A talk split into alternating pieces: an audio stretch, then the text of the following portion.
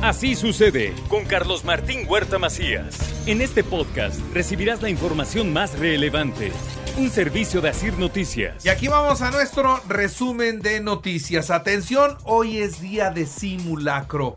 Atención, a las 12 del día con 19 minutos sonará la alerta sísmica se suspenderá la transmisión de las estaciones de radio. Hagan su simulacro de manera responsable, no lo tomen a juego. En serio se necesita saber los tiempos que ustedes hacen para poder salir, a qué lugar se van a trasladar para estar seguros. Todo eso se tiene que medir. La Secretaría de Gobernación hace el exhorto para que participen con responsabilidad en este simulacro. Van a participar 30 mil trabajadores y visitantes de los 74 centros comerciales que hay en Puebla. Así se dio a conocer por parte de la asociación que los agrupa en la que participarán los 74 centros comerciales y se pretende, lógicamente, eh, invitar a la ciudadanía que esté en un centro comercial el día de mañana cuando suenen las alarmas, el poder eh, sumarse a esta actividad, la cual, bueno, nos va a llevar a tener un panorama general de cómo comportarnos, qué hacer, qué no hacer en caso de una contingencia.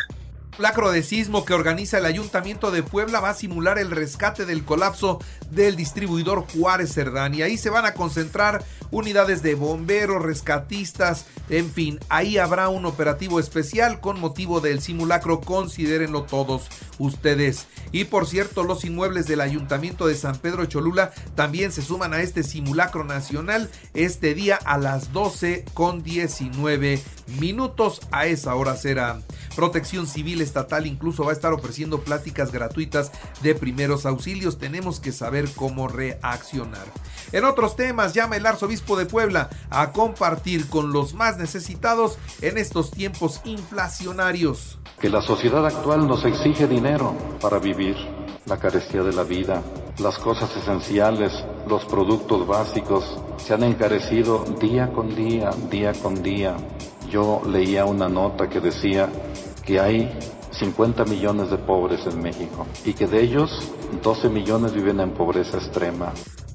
La revisión a ciudadanos por policías municipales bajo sospecha debe ser bajo estricto respeto a las garantías individuales. De esto se habló una vez más en el Congreso Estatal.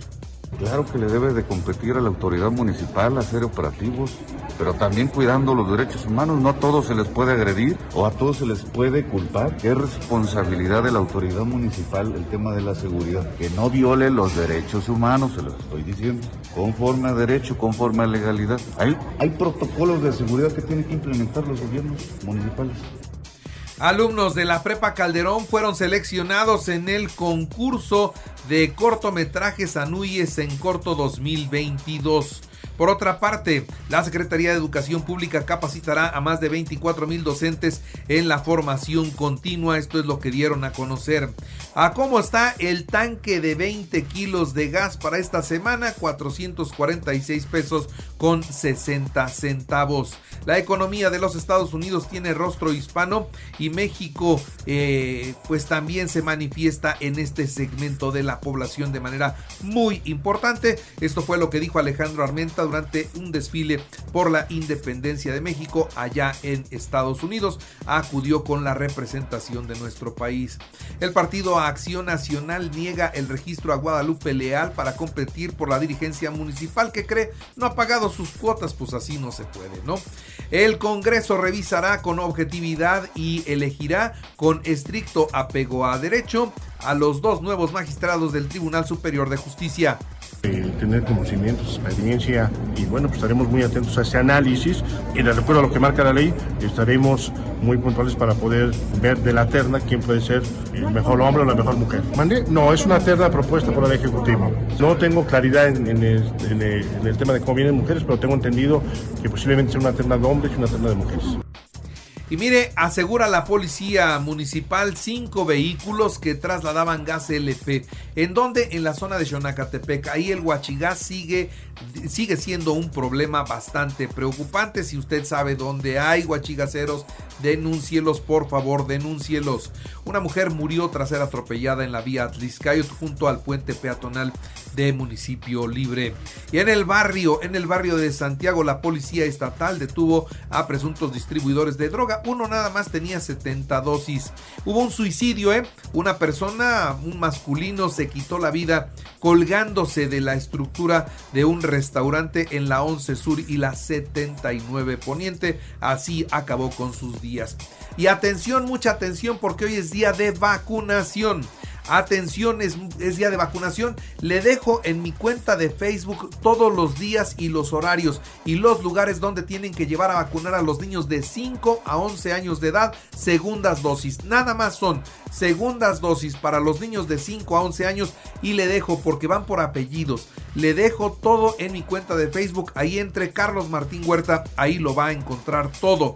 Por lo pronto son seis centros. Uno, Centro Expositor, Hospital para el Niño Poblano, CESA de San Francisco Totimihuacán, Hospital General del Sur, CESA de la Libertad y CESA de Romero Vargas. En esos puntos van a estar vacunando a los niños de Puebla. Y hoy en el simulacro nacional de sismo en México se realizará también a las 12.19 una actividad que busca, entre otras cosas, fincar la preparación y la prevención de respuesta eh, de los ciudadanos ante una situación de emergencia, así como fortalecer las capacidades eh, de respuesta de los integrantes de los equipos de protección civil. En otras noticias hubo deslaves, inundaciones y cierres carreteros por las lluvias en el sureste de Chiapas, Tabasco, Veracruz y Guerrero. En el Pacífico se generó toda esta situación por el paso del Éster, una tormenta tropical que finalmente se degradó a una tormenta de baja presión. Ahora bien, viene otra alerta porque el acercamiento de la tormenta Madeleine en el Pacífico mexicano se pues nos está amenazando. El Servicio Meteorológico Nacional informó que la tormenta tropical Madeleine se encuentra frente a las costas de Jalisco y generará lluvias en al menos cuatro estados de la República Mexicana. Ceremonia del grito de independencia el pasado viernes. En esta ocasión el presidente añadió arengas. Muera la corrupción, muera el clasismo, muera el racismo. Esto provocó confusión entre los que se encontraban en el zócalo. Hubo quienes replicaron con viva al primer muera del presidente de la República. Después todos agarraron bien la, la onda y ya fueron diciendo muera, muera, muera. En uno de los balcones de Palacio Nacional estaban los tres gallos del presidente para la sucesión presidencial. En el centro estaba Claudia Sheinbaum, a su lado derecho el secretario de Gobernación Adán Augusto López con su esposa y a su izquierda de Claudia Sheinbaum estaba Marcelo Ebrard con su esposa. Ahí estaban.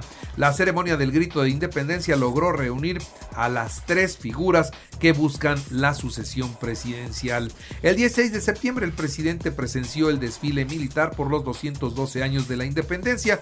En su discurso propuso una tregua mundial por la paz y fin a la guerra entre Rusia y Ucrania. Dijo que el canciller Marcelo Ebrard llevará la propuesta ante Naciones Unidas. Luego de que pues el presidente ah, eh, pues hiciera esta propuesta de paz, bueno, pues el asesor del presidente Vladimir Zelensky de Ucrania respondió que México tiene simplemente un plan que beneficia a los rusos. Lo que dice el presidente de México es una propuesta rusa. En su cuenta de Twitter escribió que el presidente de México usa la guerra de Ucrania y de Rusia para sus propias eh, pues conveniencias y relaciones públicas. Así le respondieron. Y ya sabe usted que el presidente nunca se queda callado y entonces también les reviró y le dijo que eh, pues desechan su planteamiento por ser eh, sectarios y también por intereses de élite. Así le respondió a los ucranianos y se metió en una bronca internacional, yo creo, innecesaria. El secretario de Relaciones Exteriores, Marcelo Ebrard, está en Londres y subió a sus cuentas de redes sociales las condolencias que escribió en el libro con motivo de la muerte de la reina Isabel II y dice, sinceras condolencias del pueblo y gobierno de México al gran pueblo británico por el sensible fallecimiento de su majestad la reina Isabel II. Descanse en paz, es lo que escribió Marcelo Ebrard. Y Joe Biden visitó el féretro. Estuvo frente al féretro de la reina Isabel II antes del funeral. El presidente de los Estados Unidos aseguró que la monarca le recordó a su madre. Este funeral de Estado de la reina Isabel II será uno de los eventos diplomáticos más sobresalientes de la historia moderna, considerando que asistirán, escuche usted el número, más de 500 dignatarios de todo el mundo, incluidos presidentes y líderes mundiales, así como figuras públicas y miembros de la realeza europea y también de otras partes del mundo. Después del funeral, la reina Isabel II será enterrada en la capilla de San George, esto es en el castillo de Windsor, y bueno, ahí está eh, su esposo, el príncipe Felipe. Isabel II deja una misteriosa carta escrita en 1986 en Nueva Zelanda que deberá abrirse hasta el 2085 de esos misterios que envuelven este momento. Y hubo un sismo en Taiwán, septiembre, mes de sismos, ¿eh? En Taiwán, un muerto, 79 heridos, se hubo derrumbes naturalmente y se descarriló un tren, así lo dio a conocer la autoridad. Y el presidente de los Estados Unidos, Joe Biden, declara concluida la pandemia. Hoy todos estamos bien y sin cubrebocas, destaca el mandatario, donde es un país que ya tiene suficiencia de vacunas y sobre todo tiene la cura, por lo tanto para ellos efectivamente la pandemia ha terminado, no así para el resto del mundo, aquí seguimos batallando. En, los deportes Puebla 2-1 a Tigres, jornada 15, bien el resultado del Puebla, muy buen resultado. América, polémica victoria 2-1 sobre las Chivas, mantiene el liderato. Cruz Azul 2-1 a Pumas, Santos 2-0 a Juárez, León 3-1 a Querétaro, Monterrey 2-0 al Atlas, Pachuca 2-1 a San Luis, Tijuana 1-1 con Necaxa, Mazatlán 1-1 con Toluca. En España, Real Madrid 2-1 al Atlético de Madrid, Barcelona 3-0 al Elche. Leones de Yucatán derrotaron 6-2 a los Sultanes de Monterrey para empatar la serie a tres juegos por bando. Bien, muy buena la serie del Rey.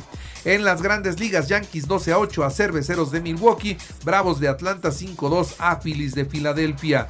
En el boxeo, Saúl El Canelo Álvarez superó por decisión unánime a Golovkin y mantiene sus cuatro cinturones de peso supermediano. Y en el fútbol americano, los vaqueros de Dallas 20 a 17 a los bengalíes de Cincinnati en la semana 2 de la NFL. 49 de San Francisco 27 a 7 halcones marinos, los delfines 42 a 38 a los cuervos y los patriotas 17 a 14 a los acereros de Pittsburgh. Y le recuerdo que así usted está en Radio y ahora puede escuchar a toda hora y en cualquier dispositivo móvil o computadora nuestro podcast con el resumen de noticias, colaboraciones y entrevistas. Es muy fácil entre a la aplicación de Radio, seleccione el apartado de podcast, elija noticias y ahí encontrará la portada de Así sucede. Así sucede con Carlos Martín Huerta Macías. La información más relevante ahora en podcast. Sigue disfrutando de iHeartRadio.